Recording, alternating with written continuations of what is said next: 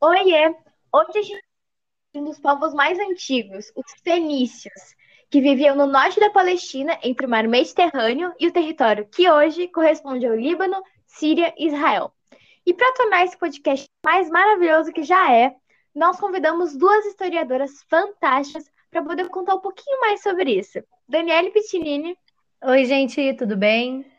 E Laura Fernandes. Oi, pessoal, prazer. E vamos para a primeira pergunta. Como que era a organização social deles? As camadas sociais influenciavam alguma coisa em quem tinha o maior poder? Então, acho que essa eu posso responder. Primeiro, é importante que a gente entenda que eles se dividiam em cidades e estado autônomas, governados por um representante da sua elite marítima comercial, já que tinha um sistema de talassocracia, que depois, né, posteriormente, essas cidades elas foram unificadas por um rei. Então, sendo assim, né, continha muita desigualdade social, onde eram estratificadas as camadas. Então, havia sacerdotes comerciantes, que eram os mais ricos, posteriormente vinham camponeses uh, e artesãos livres, e em seguida os escravos. Então, sim, influenciava bastante. Ah, que legal. Mas vocês podem falar um pouquinho mais sobre a educação deles? Tinha alguém que eles respeitavam um pouco mais em questão de conhecimento? Bom, para eles, o saber virou uma coisa sacralizada, tanto da educação quanto da organização prática das técnicas, e isso foi se desenvolvendo nas famílias ou santuários, ou até mesmo nas oficinas artesanais. Mas o conhecimento coletivo era confiado a três figuras guias: o bardo, o profeta e o sábio, que eram quem transmitiam os saberes, as memórias históricas, que é tipo uns educadores de massa. Eu não sabia disso. E como eram os hábitos alimentares deles? Eram muito diferentes que o nosso?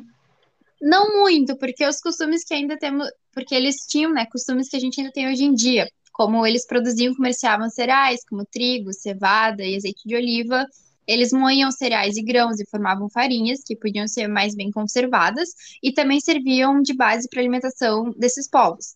Uh, como era uma civilização voltada ao mar e com grandes navegações, né, por terem navegadores, a maior parte da dieta deles era composta por peixes e frutos do mar, já que eram obtidos ali mesmo na pesca. Mais da crença deles, sendo politeístas, qual era a imagem que os deuses passavam para eles? Nas cidades-estados, eles praticavam rituais de sacrifício de animais para cultuar os deuses para pedir proteção também. Eles cultuavam três deuses, principalmente o El, que criou o mundo, o Asherah e o Baal, que influenciavam nas colheitas, principalmente. Eram extremamente poderosos e precisavam ser muito respeitados, senão eles podiam trazer consequência para quem o desrespeitava. E que eles tinham uma desigualdade enorme entre as classes, a gente já sabe. Mas isso influenciava nos seus deveres individuais? Sim, muito mesmo. Dependendo da sua condição socioeconômica, né, as tarefas eram totalmente diferentes. Isso definia o que tu era e o que tu deveria fazer também. E também muitos já sabem que os fenícios deram início para muitas invenções pela necessidade deles, um dos maiores pilares para a evolução. Quais foram as técnicas que mais chamaram a atenção de vocês? Bom, eles concentraram os seus esforços no desenvolvimento do comércio naval e o artesanato. Então, eles dominavam com facilidade as técnicas de carpintaria, que era para construir os barcos, né? E além disso, eles eram produtores de joias e tecidos. E os tecidos principalmente eram tingidos de púrpura. E apesar da agricultura deles não ser lá aquelas coisas por causa do solo infértil, tinham extensas florestas de cedro na região, com madeira de boa qualidade que serviam como fonte de matéria-prima para a construção dos navios.